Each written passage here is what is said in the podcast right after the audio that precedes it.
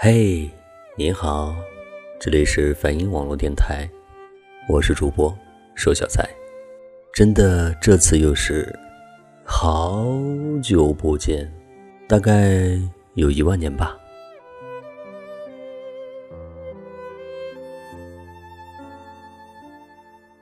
今天想跟大家讲一个故事。故事的名字叫做“君生我为生，我生君已老”。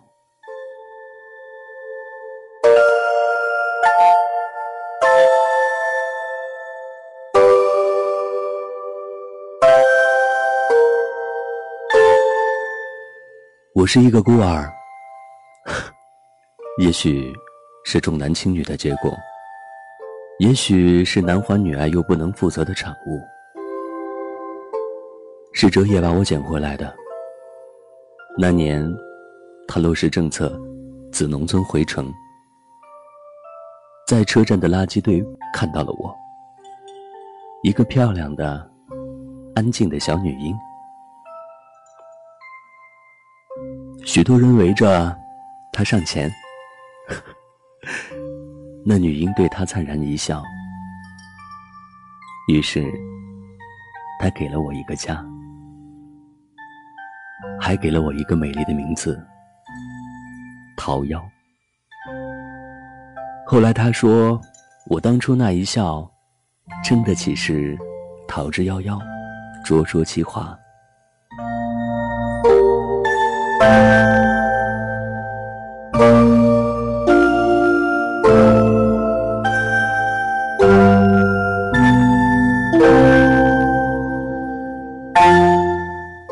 哲野的一生极其的凄惨，他的父母是归国的学者，却没有逃过那场文化的浩劫，在愤懑中双双弃世，哲野自然也不能幸免。发配农村，和相恋多年的女友劳燕分飞，从此之后，孑然一身。直到三十五岁回城时，捡到了我。我管哲也叫叔叔。童年在我的记忆里，并没有太多不愉快的，只除了一件事。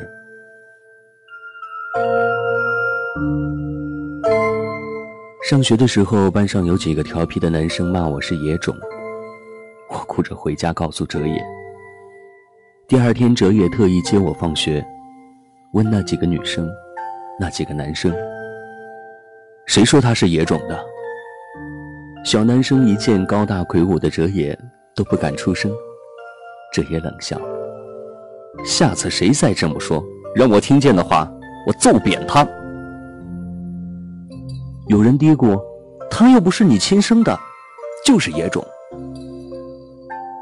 哲野牵着我的手回头笑：“可是，我比亲生女儿还宝贝他。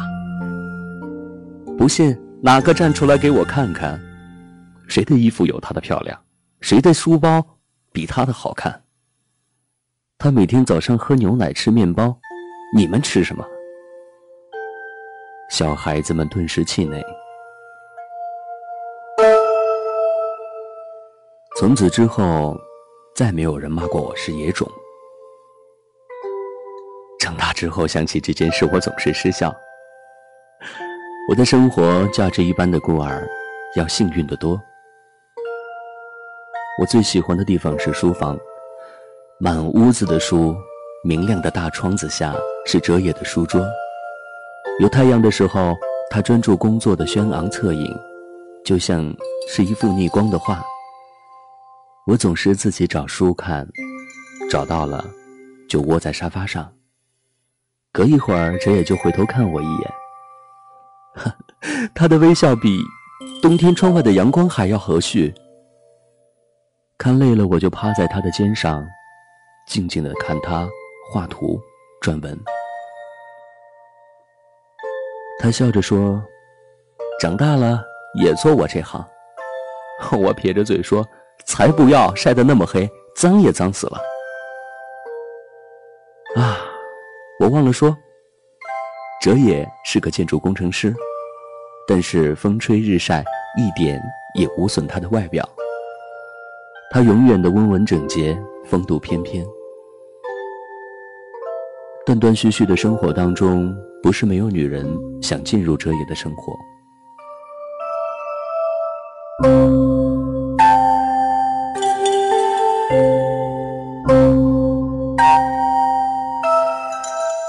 在我八岁的时候，曾经有一次，哲野差点要和一个女人谈婚论嫁了。那个女人是老师，精明而漂亮。不知道为什么，我不喜欢她。总觉得他脸上的笑像是贴上去的。哲也在，他对我笑的是又甜又温柔；不在的时候，那笑就像是变戏法似的不见了。我怕他。有天我在台上看图书画，他问我：“你的亲爹妈呢？一次也没有见来看过你。”我呆了。望着他，不知道说什么好。他啧啧两声，又说：“这孩子傻，难怪他们不要你。”我愣住了。忽然，哲野铁青着脸走过来，牵起我的手，什么也不说，就回房间去了。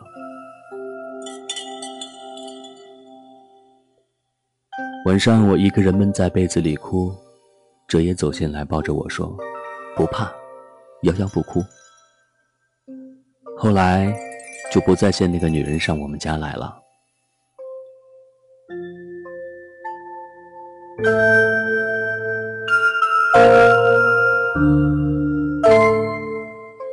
再后来，过了段时日，我听见哲野的好朋友秋飞问他：“怎么好好的又散了？”哲野说：“这个女人心不正，娶了她，夭夭以后不会有好日子过的。”秋飞说：“你还是忘不了叶兰。”八岁的我牢记住了这个名字。长大以后，我知道，叶兰就是哲野当年的女朋友。Thank you.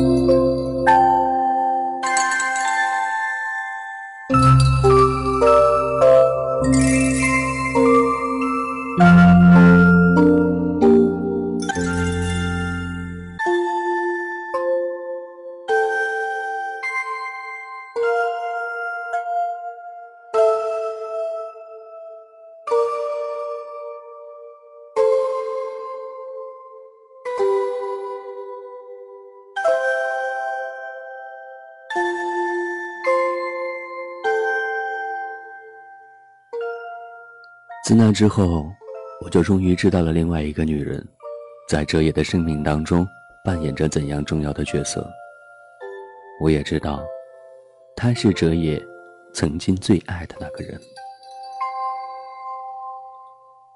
日子还是一天天在过，我们一直相依为命。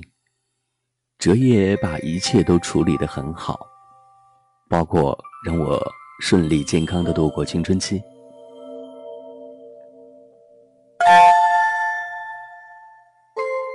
我考上大学之后，因为学校离家很远，就住校，周末才回家。哲叶有时候会问我，有男朋友了吗？我总是笑笑不作声。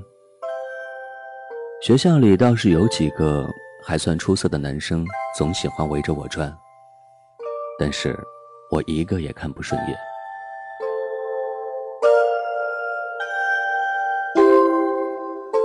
男生甲倒是高大英俊，无奈成绩三流；乙是功课不错，口才也很好，但是外表实在是太普通了。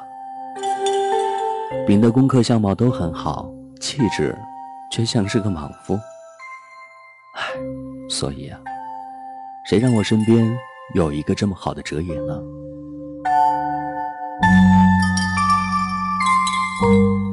我很少和男生说话，在我眼里，他们都很幼稚，很肤浅。一在人前就来不及想把最好的一面展示出来，太着痕迹，时时稳重。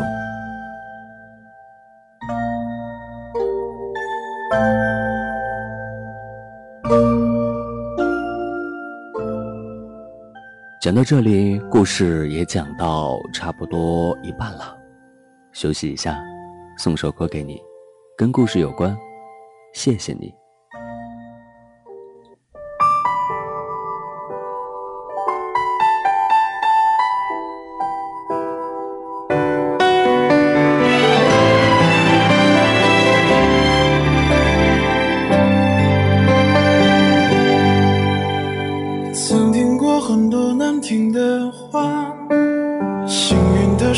没被打垮其实没有他们说的那么差，现实并不能让我趴下。我拥有一个温暖的家，它告诉我爱有多强大。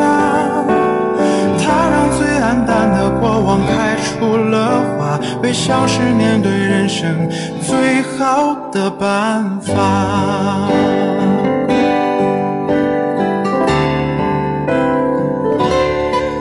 谢谢你，那些命运给的惩罚。谢谢你，所有关心不论真假。谢谢你，那些过得去，那些过不去的伤疤。它在提醒我，这是成长。的代价。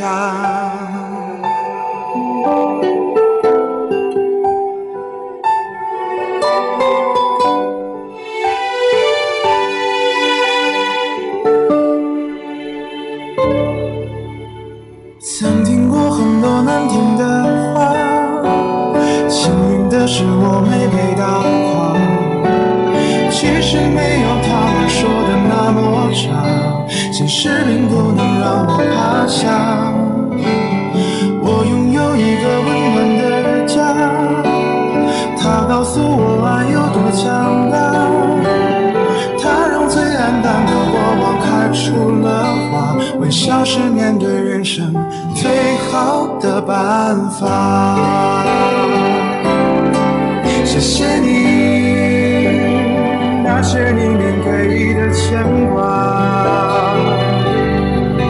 谢谢你，不管好的坏的都罢。谢谢你，那些不理我、那些看轻我的人啊，我都谢谢你，让我能重新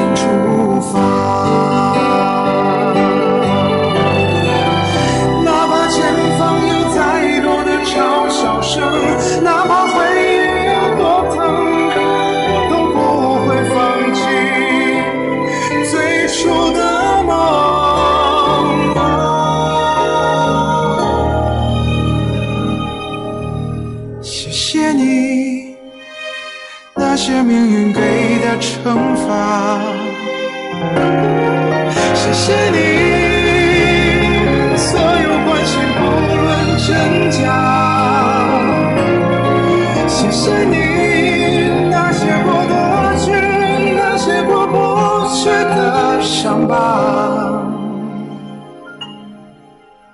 他在提醒我，这是成长。的代价。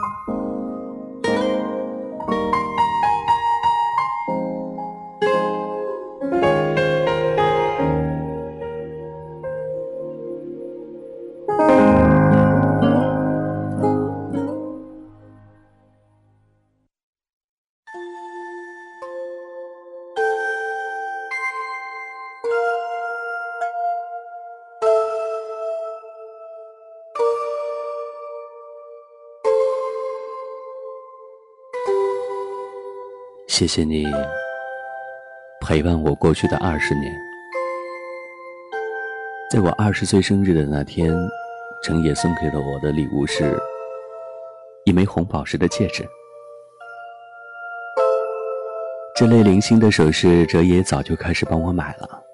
他的说法是，女孩子大了，需要有几件像样的东西装饰自己。吃完饭，他陪我去逛商场。我喜欢什么，马上买下。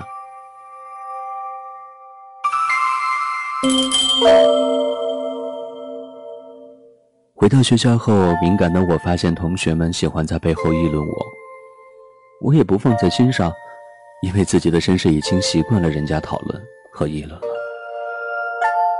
直到有一天，一个要好的女孩私下里把我拉住，说：“他们说你有个年纪比你大很多的男朋友。”我莫名其妙，谁说的？他说：“据说有好几个人都看见了。”你跟他逛商场，亲热的很呢。说你难怪看不上这些个穷小子了，原来是傍了孔方兄。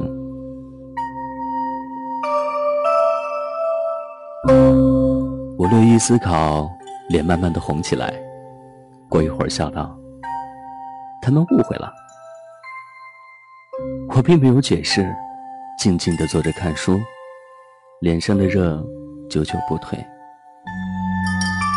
周末回家，照例大扫除。哲野的房间很干净，他常穿的一件羊毛衫搭在床沿上。那是件米咖啡色的尊领，买的时候原本看中的是件灰色的鸡心领的，我挑了这件。当时哲野笑着说：“好，就依你。看来小夭夭是嫌我老了，要我打扮的年轻点呢。”我慢慢折着那件衣服，微笑着想一些零碎的琐事。接下来的一段时间，我发现哲野的精神状态非常好，走路步履轻声，一种脚下生风的感觉了。偶尔还听见他哼一些歌，倒是有点像当年我考上大学时候的样子。我有点纳闷儿。星期五，我接到了哲野的电话，要我早点回家，出去和他一起吃饭。他刮了胡子，换了衣服，我狐疑地说：“有人帮你介绍女朋友？” 哲野笑笑说：“我都老头子了，还谈什么女朋友？是你邱叔叔，还有一个也是很多年的老朋友了，一会儿你叫她叶阿姨就行。”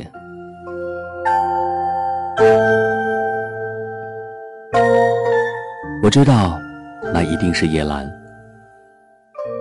路上，哲也告诉我，前段时间通过秋飞，她和叶兰联系上了。她丈夫几年前去世，这次重见，感觉都还可以。如果没有意外，他们准备结婚了。我不轻心的答应着，渐渐的觉得脚冷起来了，慢慢的往上蔓延。我到了酒店之后，很客观的打量着叶兰，微胖，但不臃肿，眉宇间尚有几分年轻时的风韵。和同龄的年轻女人相比，她无疑还是有优势的。但是跟英挺的哲野站在一起，她看上去老得多。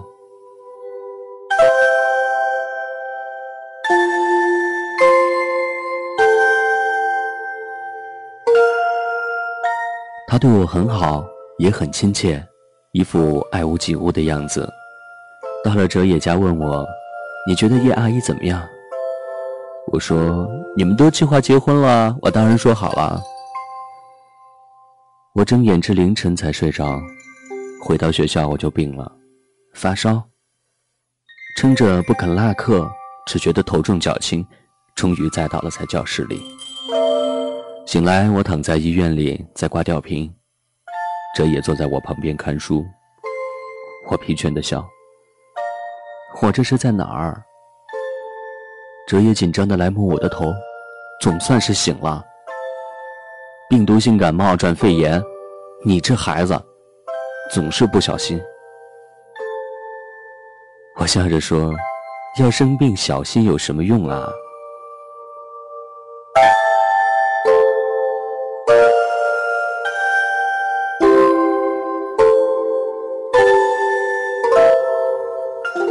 哲野除了上班就是在医院，每每从昏睡当中醒来，就立即搜寻他的人，要马上看见，才能安心。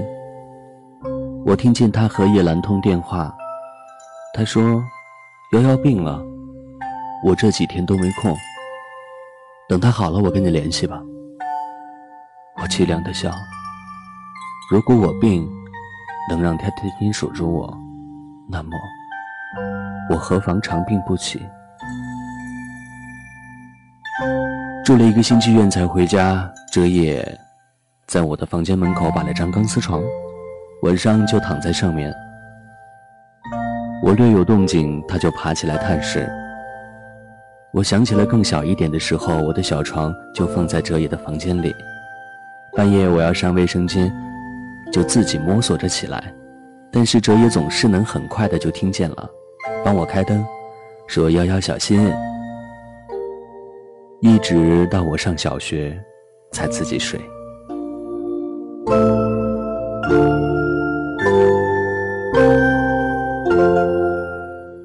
自那次生病之后，我好像又回到了小时候。哲野睡在我不远的地方，仿佛又听到他在说：“幺幺，小心啊。”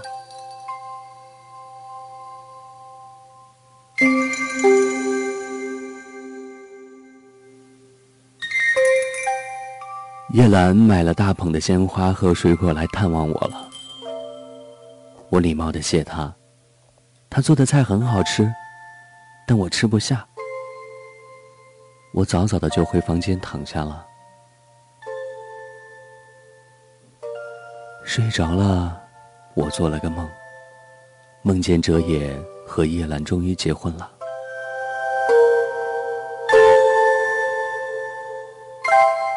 在梦里，他们都很年轻。叶兰穿着白纱的样子非常的美丽，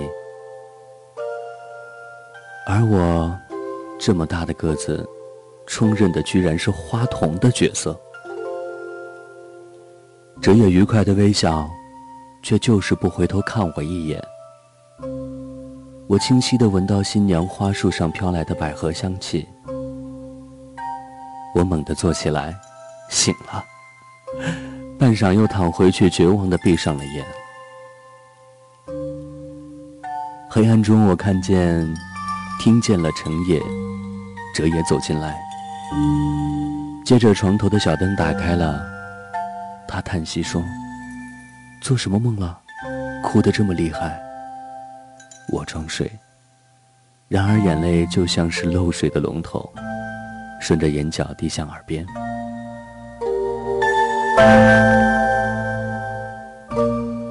折野温暖的手指一次又一次的去划那些泪，却怎么也停不了。我这一病缠绵了十几天，等我痊愈，我和哲野都瘦了一大圈。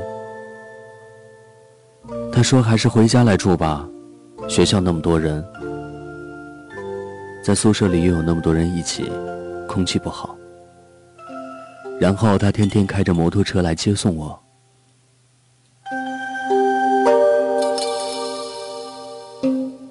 脸贴着他的背，心里总是忽喜忽悲的。以后叶兰再也没有来过我们家，过了很长很长一段时间，我才确信，叶兰也和那个女老师一样，是过去式了。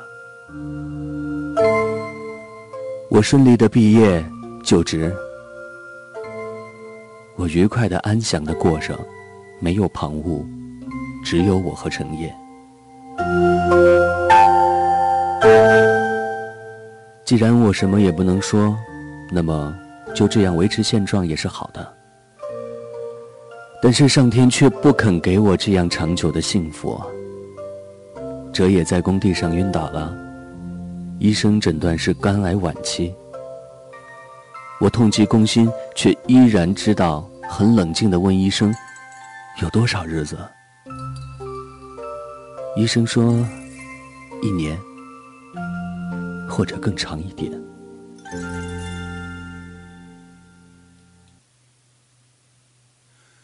对不起，离开你，不能再陪你。抱歉了，让你伤心。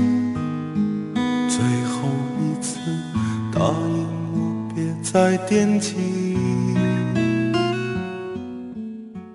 感谢你为我送行，来世相遇，我们再继续。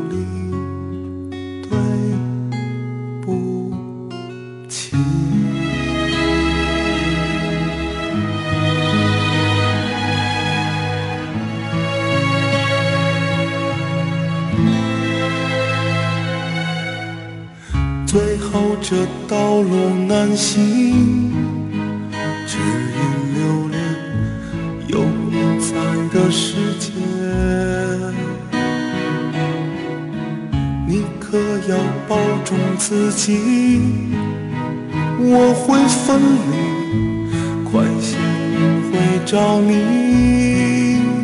对不起，离开你。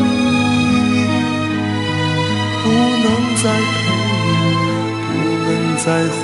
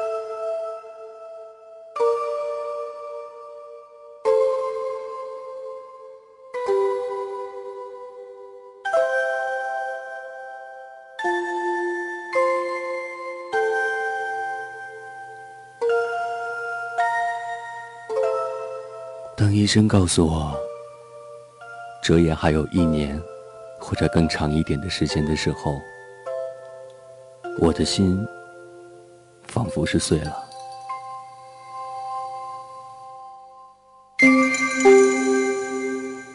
我把哲野接回家，他并没有卧床。白天我上班，请了一个钟点看护。中午和晚上，由我自己照顾他。哲也笑着说：“看，都让我拖累了。本来应该是和男朋友出去约会呢。”我也笑着说：“男朋友，那还不是万水千山只等闲呐！”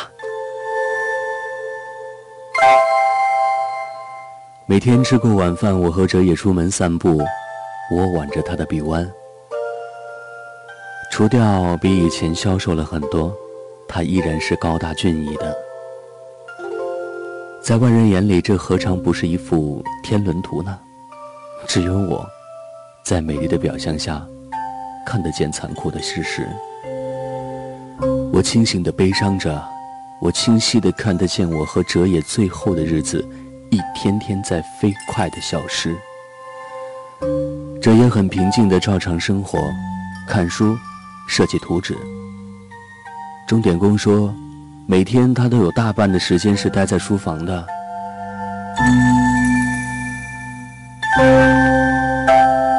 我也越来越喜欢书房了，然后总是和他各泡一杯茶，和哲野相对而坐，下盘棋，打一曲扑克，然后帮哲野整理他的资料。他规定有一些东西不准我动。我好奇，终于在一天趁他不在的时候偷偷看了。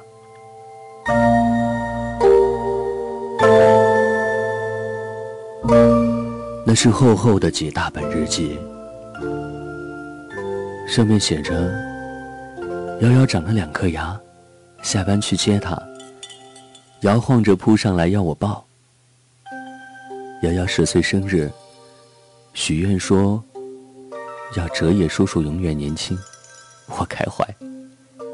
小夭夭，她真是我寂寞生涯的一朵解语花。”今天送夭夭去大学报道，她事事自己抢先，我才惊觉她已经长成了一个美丽的少女，而我垂垂老矣。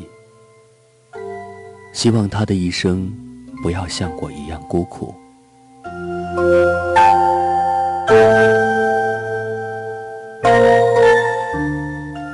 秋飞告诉我叶兰的近况，然而见面。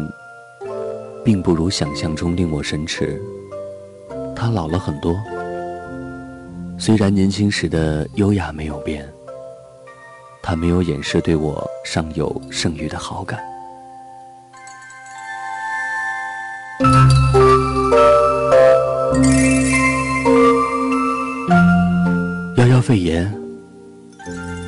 昏睡中不停喊我的名字，醒来却只会对我流眼泪。我震惊，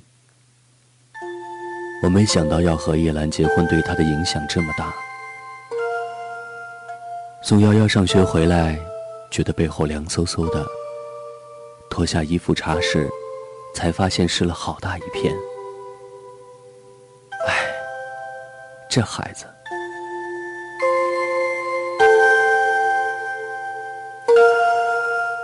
医生宣布我的生命还剩一年。我无惧，但夭夭她是我的一件大事。我走后如何让她健康快乐的生活，是我首先要考虑的问题。我捧着日记本，眼泪簌簌的掉下来。原本他是知道的，原来他什么都知道。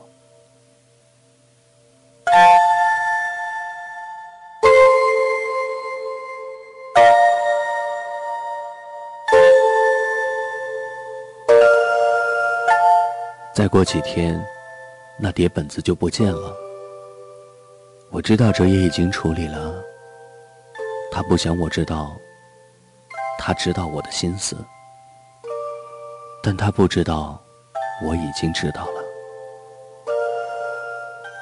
哲也是第二年春天走的。临终，他握着我的手说：“本来。”想把你亲手交到一个男孩的手中，眼看着他帮你戴上戒指才走的，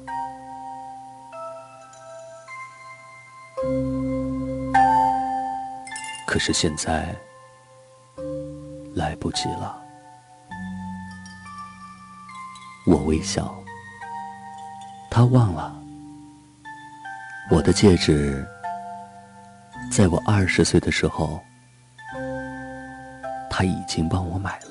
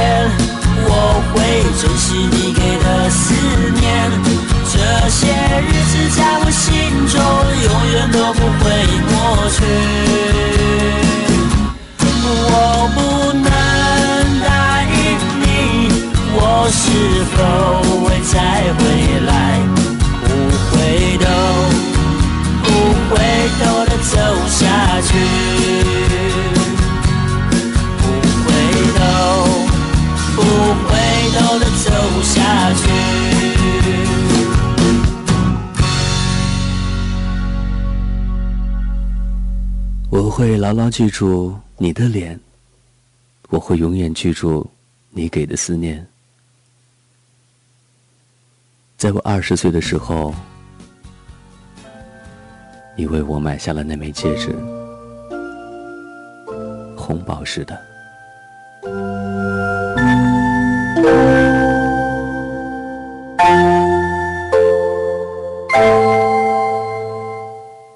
在书桌的抽屉里。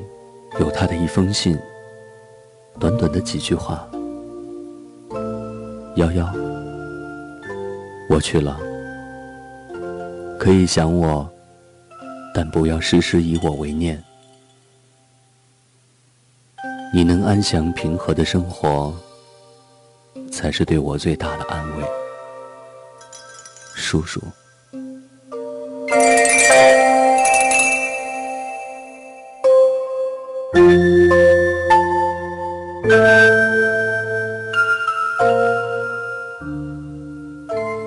并没有哭得昏天黑地的。半夜醒来，我似乎还能听到他说：“幺幺，小心呐！”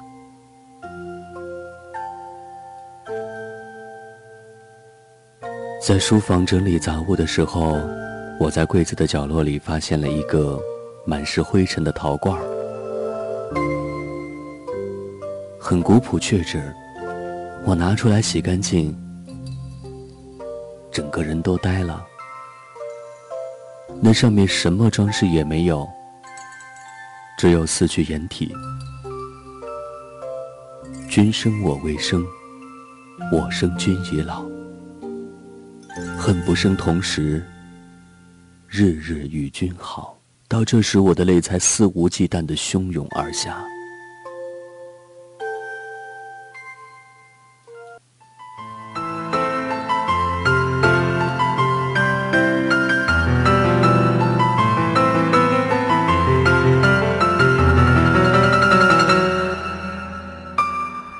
风沙满夜幕，